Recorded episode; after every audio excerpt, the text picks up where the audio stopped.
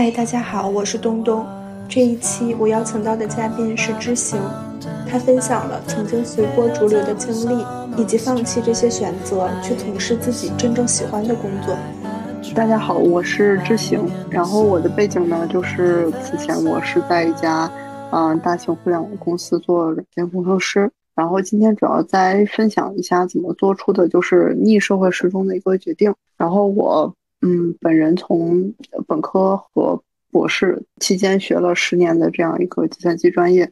曾经也觉得自己是适合这个领域的。然后，但是今年博士毕业走入职场之后，突然想要做出放弃这些经历，然后转去寻找自己真正想要的这样一个决定。你是在博士毕业之后，然后真正工作了之后，发现自己不太喜欢这个专业，是吗？是的，就是我发现不仅是不喜欢、不适合，然后就是我其实对于人生的一些规划一直都是错误的。呃，那那你就是在工作之后是因为哪些原因做出了这个放弃然后转行的决定？嗯，其实我进入职场之后，就是进行对人生的意义的思考，思考的非常多嘛。然后说起做出这个决定的原因，我觉得可能是两个方面。然后一个是之前的人生，我都选择了从众或者说随随波逐流，并没有思考过就是自己真正的兴趣或者说爱好是什么。往大了说，就是说我并不知道我的理想是什么。然后另一个方面就是我突然意识到，就是现有的环境给人的枷锁是非常重的。然后具体来说，就是第一个方面，之前我信奉一个规律，也就是说，就是人的兴趣一定是他擅长做的事。然后一就是一旦有持续的这样一个正反馈，会促使他把这件事做得更好。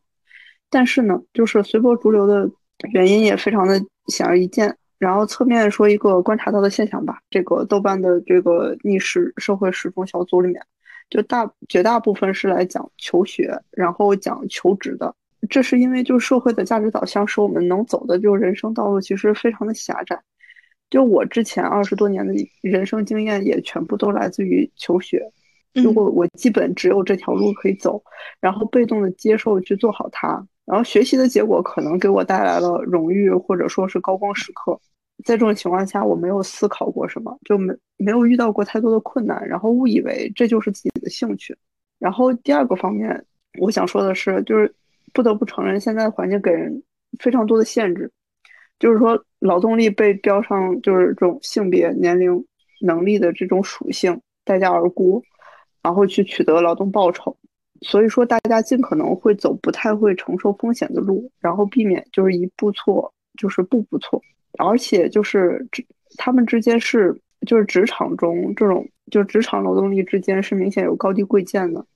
然后举个举个例子，我在读博士之后，然后我被提醒过就是无数遍。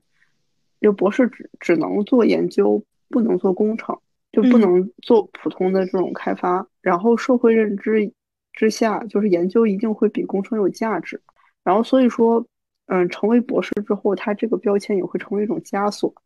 导致甚至找不到一份除了研究之外的一个工作。然后这也就意味着，就是在原有认知是错误的情况下，就不能再继续随波逐流下去了，就必须要做出这样的决定。那你觉得就是哪些原因导致了你不知道自己想要什么？因为我刚刚就是听你说，好像有一个原因是因为我们这种教育的问题。嗯，对，但是也不全是。就是正如刚才所说，细数来，就是我迄今为止的人生二十八年，然后二十二年的经历全部都来自于学校。就是没有对其余的任何事情就是有过体验或者说向往。然后曾经我在嗯嗯，当然了，就是嗯，由于我上大学之后嘛，就是说随着这种生活比较自由，然后我能就是所做的选择比较多的一个情况下，就我可能眼界会得到一部分的提升，但实际上就是也没有一个显著性的变化。就比如说我在。嗯，二十六岁的时候，就是特别想从事体育行业，然后那时候就是我投入了非常多的一个精力，但是后来我逐渐的意识到，就是说我在童年在最应该接受这种相应的训练或者相应的锻炼的时候，就没有接受过这些，然后我已经失去了这种先机，然后后面就是我在学校里才有了这些经历和见解，但是就我自己认为为时已晚。此外，就是这期间的，就是经济条件也让我对于就是职业的观察仅限于就是社会定义下面就是体面的这种工种。然后求学期间，我会花大量的时间去改善这种经济条件，然后长此以往就完全忽略了我真正兴趣所在。呃，就是是不是之前没有那种意识说，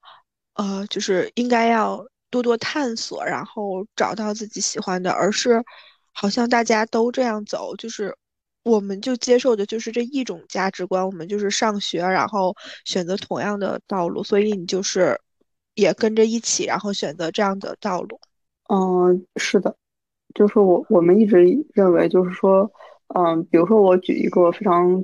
真实的一个例子吧，就是像我刚才所说的，就我非常懊恼，我当时没有接受过相应的训练嘛，就是体育方面。然后我当时也和人讨论过，就是大家都不得不承认，就是只只有说你可能在童年的时候，就或者说。就表现出来，就是你对学习并没有兴趣，或者说在这个上面可能没有发展的时候，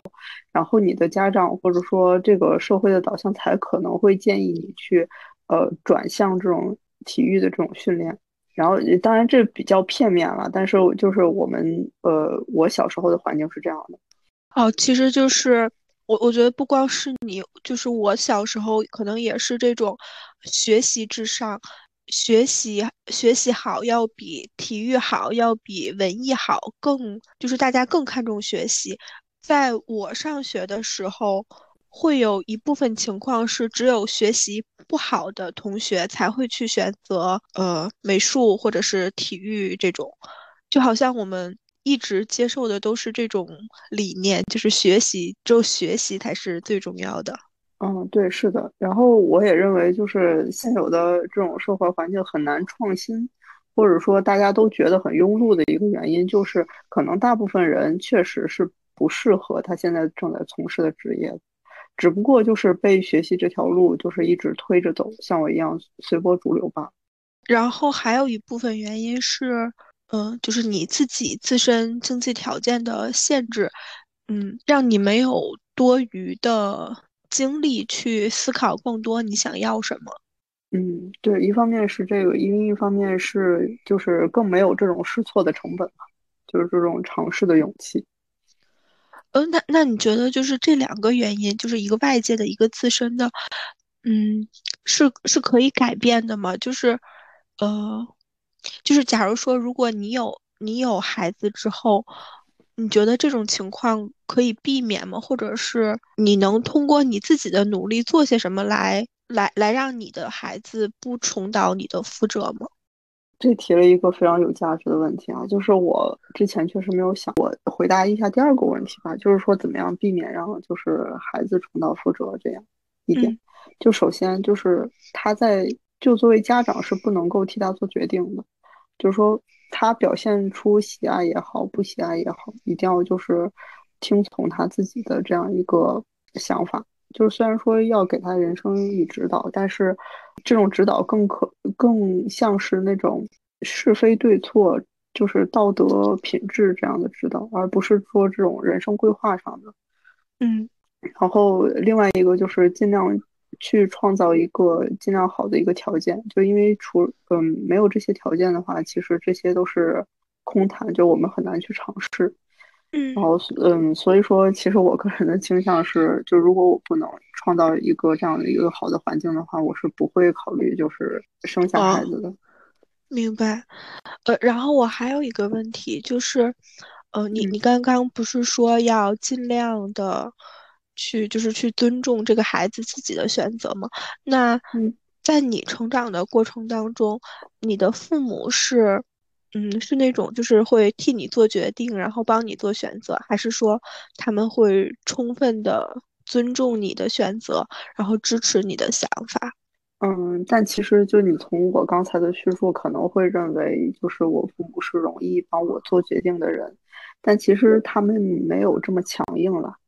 就是嗯，但是嗯，就是我对刚才的一点也进行一些补充。其实有的时候，孩子虽然说能够表现出喜爱或者不喜爱，但是实际上他也，如果说过于年幼的话，他也没有一个就是对自己人生做选择的一个能力嘛。就是像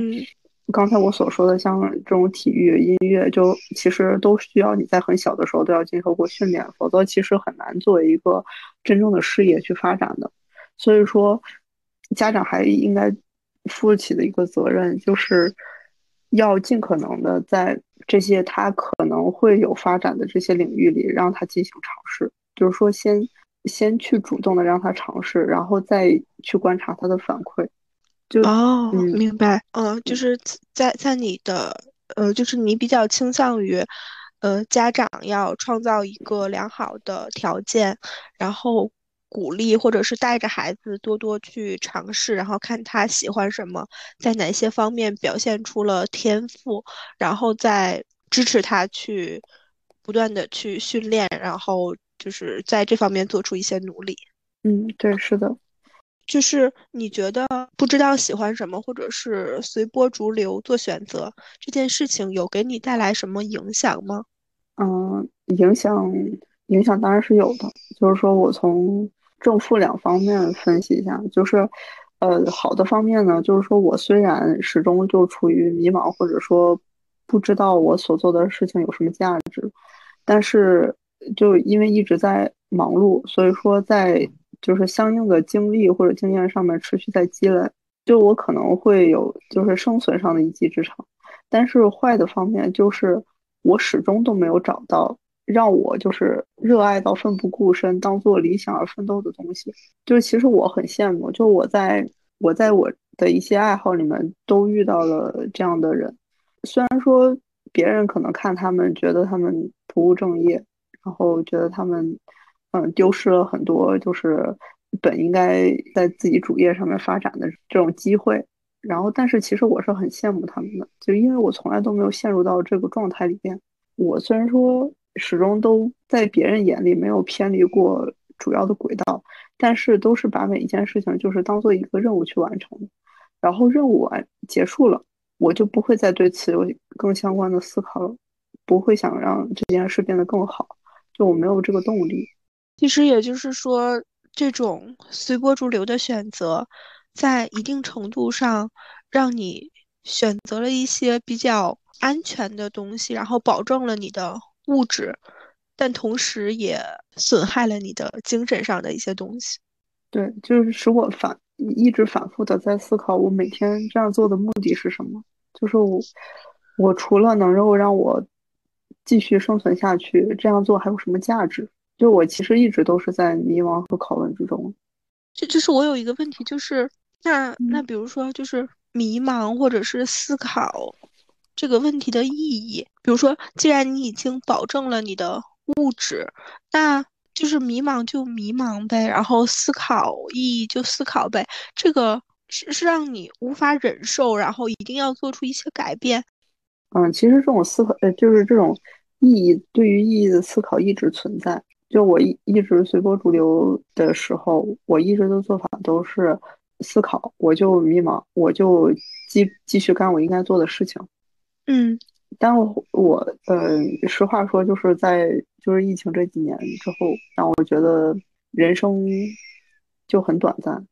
而且就是可能随波逐流也有会被卡住的一天。就是现在虽然说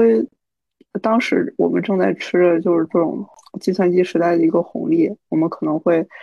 觉得这是一份体面的工作，然后并且可以让我们的生活过得更好，但是。就是随着大家都这么认为之后，现在就是说这个行业也逐渐岌岌可危，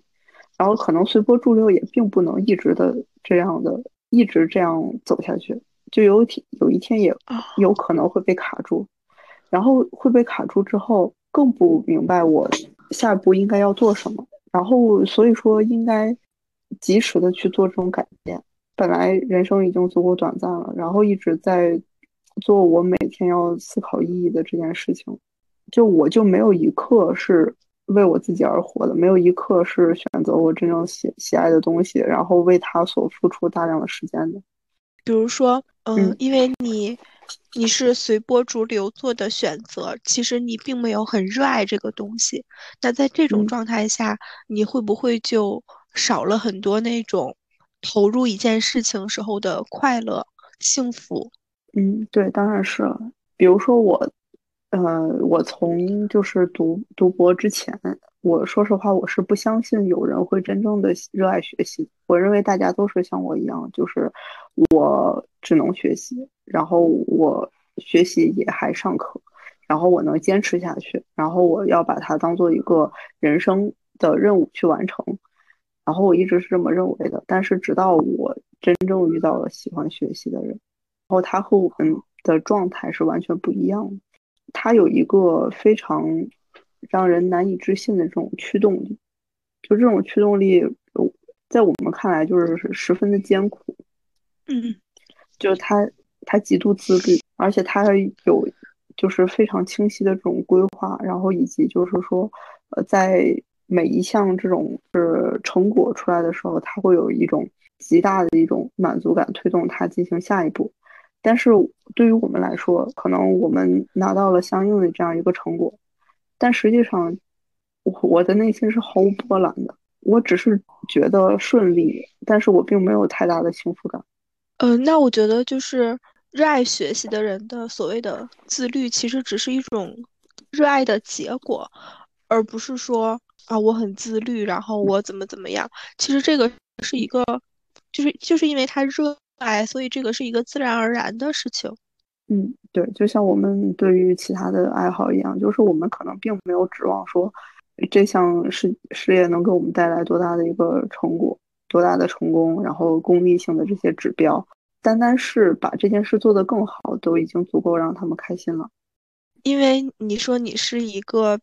不知道自己喜欢什么，然后比较随波逐流的人，那当你看到这种就是发自内心的热爱一件事情的人的时候，你会感受到那种冲击吗？就是你你遇到这种人的时候，你的想法是怎样的？嗯，当然会有冲击了。我很多个时刻都非常羡慕这种人，就是他们是那种完全不不计较不计较未来，就是说，哪怕就现在可能他做这件事的未来就很渺茫、很黑暗，但是他完全不在乎，还就是还一味的在就是投入。我觉得我非常希望能找到一项能让我做到这种程度的事情吧。我觉得这种状态，专注在当下，专注在此刻的那种状态，确实是非常令人羡慕。嗯，那你读博也是一种随波逐流的选择吗？嗯，是的，就是这个呃，这个契机说起来就真的非常非常的从众和随波逐流。然后说一下当时为什么决定要读博。当时本科毕业就是实习的时候嘛，然后带教同事，呃，他当时就是劝我尽可能的去提升学历。然后他这么说的一个原因就是，就能够从事就更在在这个领域从事更有门槛、更高级的工作，因为有一些工作它是有就是就是学历的这样一个门槛的。嗯然后他当时后悔没能没有读研，然后没能从事他最想从事的一个领域。说个题外话，其实特别巧合的是，我后来博士毕业之后，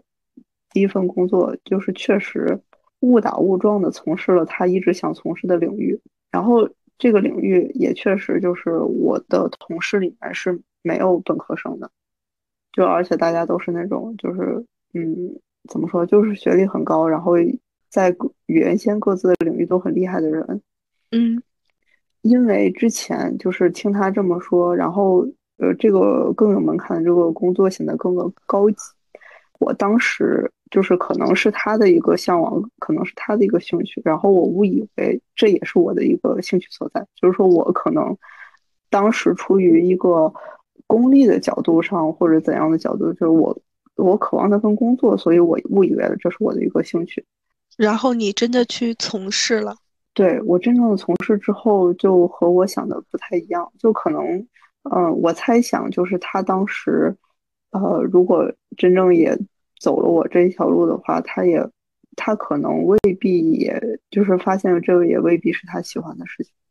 哦，其实这这些只是一种，嗯，就是像你刚才说的是很功利，或者是一种满足外部的那种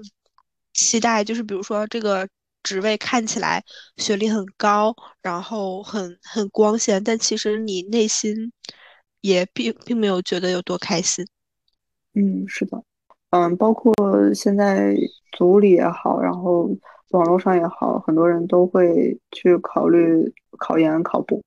认为就是考研考博之后，就可能因为就是这种就业门槛的提高，可能他们的问题就有所解决。但是作为一个过来人的角度上来说，其实，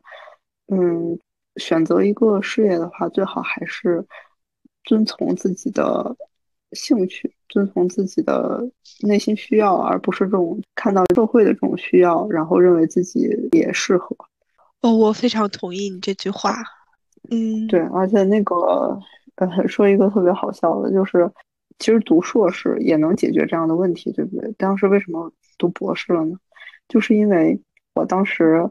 找到了一个，就是在这个我们学院在这个领域里面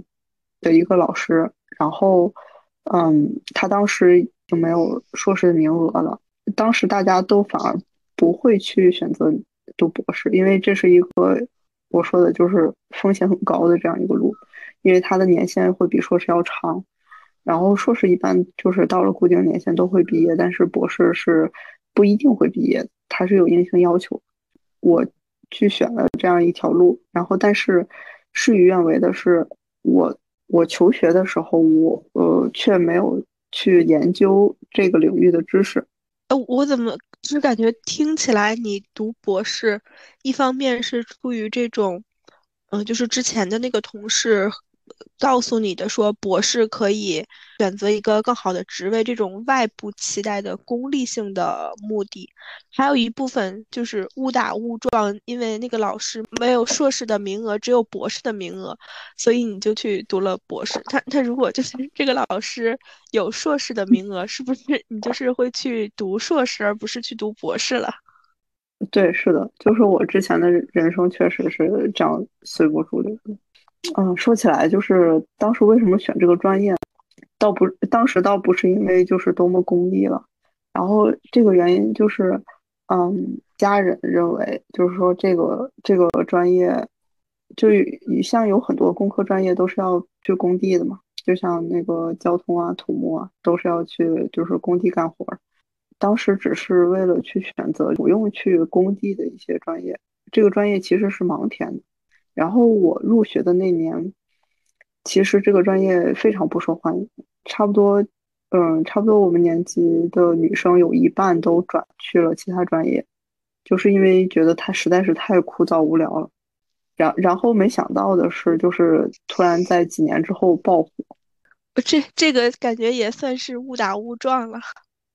对，所以说我觉得我之前的人生态度确实非常非常不可取。我在。呃，高中毕业那年的时候，被我同班同学就是这样指责过。就虽然说他没有资格对我的人生进行规划，但是他会说，就是如果说你连，呃，这种高考志愿你都瞎填，你都随便的去规划的话，你的人生一定会走向你不想要的一个结局。就这这句话我记得很清楚，就是确实也。像他所说，就是我后面确实就一直在思考，我到底喜欢什么。我就是我这这些年都一直没有碰到我真正喜欢的事情。就是在你高考或者是读博，所谓的瞎填志愿的时候，在那些当下，你会觉得恐惧或者是害怕吗？还是就是无所谓，怎样都可可以？没有，就是也没有现在恐惧。一方面是因为。那时候年轻，没有任何的社会阅历，一方面；另一方面就是，那时候我认为，就是出现什么样的状况，我都可以承受。就是说我把人如果把人生当做一个任务的话，我只要每件任务都能够去完成，然后我的人生就能够进行下去。就我不会考虑说我是否快乐，我是否幸福。哦，明白了。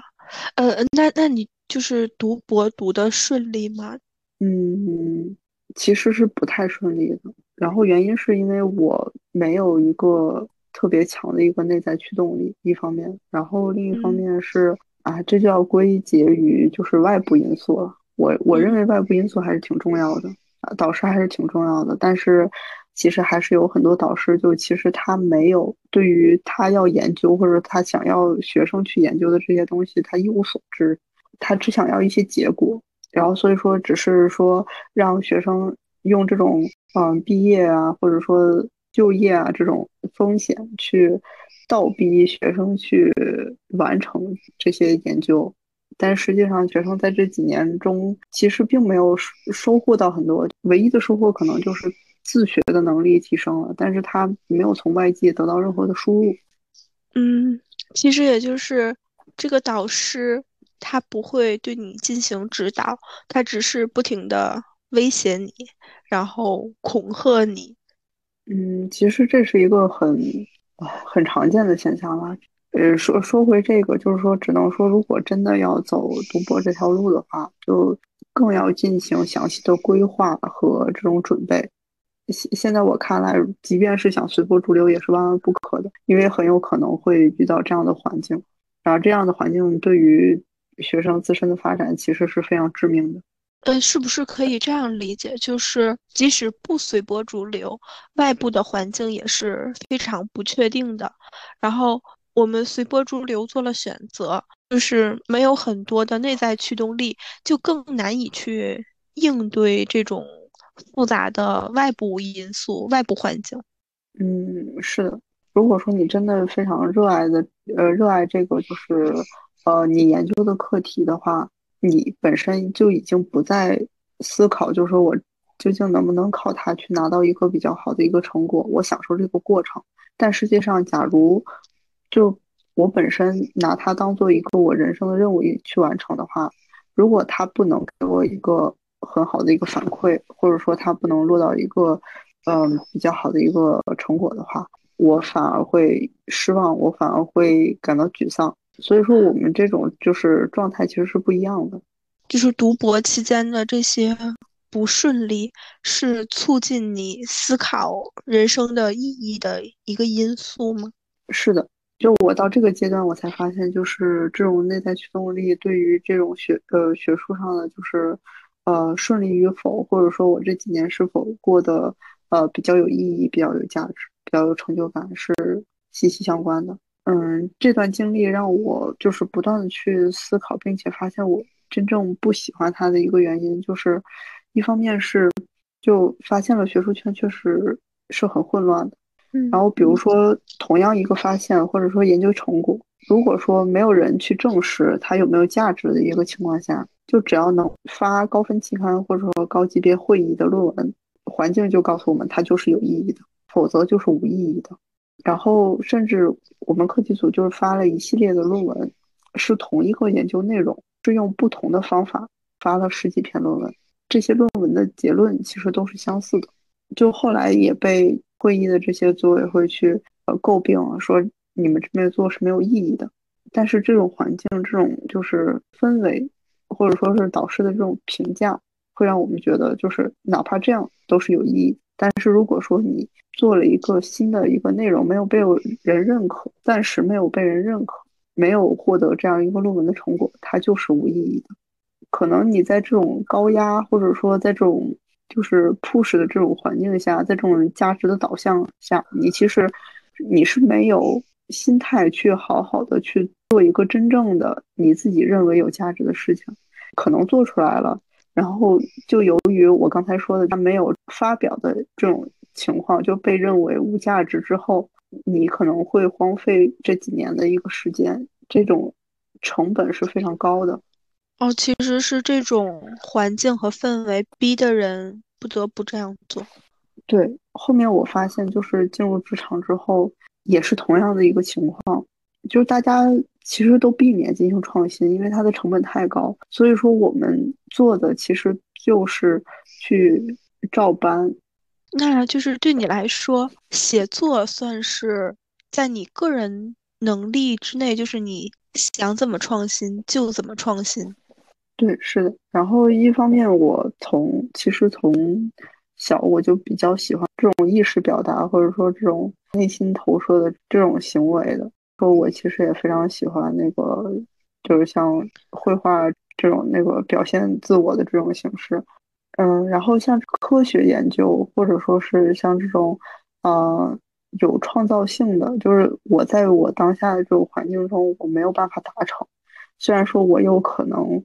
呃，如果我有机会去做这些比较有创造性的工作，我可能也会喜欢。但是，呃，我一直没有办法做到。就是你是喜欢这种创造性的东西，但是可能在，比如说计算机或者是。呃，类似的这种科学的领域，仅靠你自己的力量是，可能就是没有办法达成这种创新。嗯，因为它的评价标准不一样，就是我可能接受，假如说我真正喜爱这个事物的话，就只要是它是这个世界上绝无仅有的，然后是我创造出来，它能够反映我内心的一个想法，我认为它就是有价值的。虽然说别人可能觉得它的。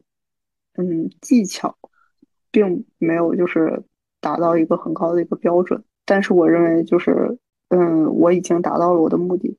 但是假如说，嗯，科学研究这种创新，就你的创新必须是要有一定的严格意义上的标准，就比如说它能够呃跑得更快，效果更好。明白了，你选择写作，一方面是因为，嗯，你从小就。比较喜欢这种写作，然后创新性的东西，还有其他原因吗？就是在你对这些工作或者是研究的领域失望之后，你是马上就想到了写作这件事儿，还是说你也是思考了一番，然后纠结了一番，才想起写作这件事儿？哦，其实这件事我一直都有在进行，也。不是说突然想到，或者说是感觉到失望才想到。嗯，其实我就是我从以前都一直非常非常喜欢，以至于它可能算是我为数不多的，就是说我除了一些公益性的目的，或者说一些想法，才会就是主动去做的一些事情。所以说我嗯也收获了一些就是意外之中的一些，就是呃可以说是惊喜吧。然后，而且我以前就是觉得做这件事情呃自由度非常高，嗯，包括我以前就是在写呃作文的时候，就从来都不会拘泥于固定的结构或者说是文体，就我一直都是我想到哪里我就我的意识都表现哪里。但是我以前的老师都还就是特别喜欢这种这种形式的，但是这种形式就它不属于任何一种套路。嗯，以前我的老师也一直会认为我会选择去学，嗯，在专业的领域上继续去学习文学，然后再就是可能未来会从事相应的职职业。但是在我随波逐流之后，就是这种作为主业去发展的这条路去就断了。但是我其实，呃，一直都没有放弃去，就是拿它作为一个兴趣去完成。然后包括就是我。就是这份那个软呃软件工程师的一个工作，其实也是，呃，我把博客放到我的简历里面，然后面试官会跟我聊我博客里面就是我写的一些文章，就这些文章和我的技术是没有任何关系的。我我觉得很奇妙，就是你并不是出于。热爱选择的这个专业，然后在你面试的时候，又因为你所喜欢热爱的东西，给你带来了一个机会。嗯，是的，其嗯，其实我刚才没有说到的，就是我在毕业之前找工作的时候，我上我上一个拿到的一个 offer，就是也是因为，因为我总喜欢在简历，就我本身兴趣爱好非常多，然后我。呃，会在简历里面写上七七八八各种的东西，然后那个面试官也是看到了另一个，就是我刚才说的，我二十六岁的时候特别想从事体育行业这一块，就是我会把这个经历去写上。当时那个面试官恰好跟我曾经在同一个俱乐部过，所以说他也与我相谈甚欢，觉得这种感觉其实特别好。就是我第一次不以一种功利的角度，我们就谈，就是我呃为了这份工作我能。贡献出什么技术，然后他看中我的哪些技能，然后可以在这个工作上发光发热。就是他可能单纯只是可能欣赏我的人生经历吧，我觉得特别喜欢这一点。哇，我我觉得好神奇，就是面试还可以这样。只不过就是工作之后就再也没有对此进行过更深入的交流。呃，是需要下定决心，真的要放弃你主业的计算机，然后选择从事写作，呃，就是会有这个下定决心的过程吗？嗯，当然是有的。首先是担忧吧，然后其实担忧的，嗯，担忧的原因也非常的现实。第一个就是我。我其实是很明白，就是说我一件事成为我的兴趣，但是我并不一定去，我不并不一定真正的擅长这件事，能够靠这件事能够维持我的生活，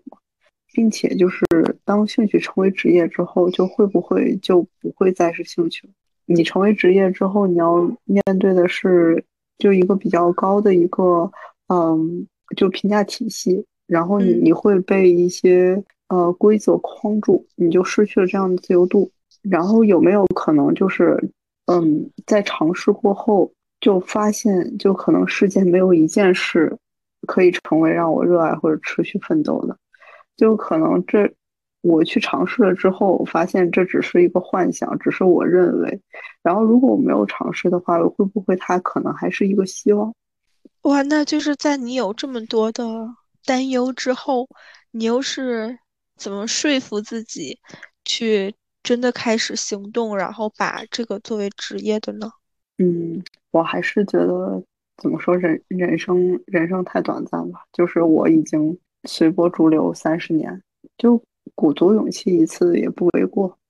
哦，就是算一次冒险。那就是在你呃持续写作的这么长时间以来，嗯，你的感受怎么样？是会比从事计算机这个主业要开心很多吗？会会有感觉到那种你之前说的内驱力吗？我觉得会的，而且就很难得的就是能获得短暂的这种平静，这种压力非常大的这种感觉就消失了。哇，这这是不是进入了一种心流状态？我我觉得可以是吧？就是但是可能还要再嗯观察一段时间。我觉得。嗯，其实这种尝试倒并不算太糟。你会觉得懊悔或者是遗憾自己没有早点从事自己喜欢的内容方向吗？说实话，其实并不懊悔，因为呃，这也是我在后面的认知中才意识到的一件事情，就是人一直活在围城里。我可能没有经历过这些事情，我就不会去对他有一个切身的一个感受。就我就不会，嗯，做出下一个选择。所以说，有没有早点去做出这个决定？其实这个假设是不存在的。其实不经历这些是没有办法，就是提早做决定。就是其实我们都会受限于自己当时的认知，然后呃，其实每一段经历也都算是有意义的。对，比如说我假如没有听从。我之前同事的一个建议就是，我没有选择去，嗯，提升学历。我后面做了其他的事情，我会不会比现在更好？就是这个答案也是不一定的。就是我会不会比现在更快乐呢？这也是不一定的。就是我可能还会认为，就是说不定我适合去做研究呢，对吧？这这个情况我是不知道的。然后我只有经历过，我才能去明白。然后才能做出下一步的这种选择。最好的情况就是我把我假设到的事情，我都鼓起勇气全部都经历一遍，那就可以说是没有遗憾。嗯，哎，我还很好奇，就是是因为你现在找到了你所喜欢、你所热爱的那条路，所以你才不会觉得遗憾，还是说不管现在的情况是怎样的，不管是你还是在。继续从事计算机行业，然后就是每天不停的迷茫，寻找意义。你也会觉得之前所有的经历是都是必经的，都是没有遗憾的。嗯，就无论我无论我当下的状态怎么样，我都会认为之前的经历都是有意义的。就是嗯，只要生活，只要就经历，它都是有意义的。就是哪怕一些微不足道的小事，就只要它发生过，就都是有意义的。嗯，他们都会对我们就是未来的人生产生影响。好的，感谢大家收听本期节目，我们下期再见。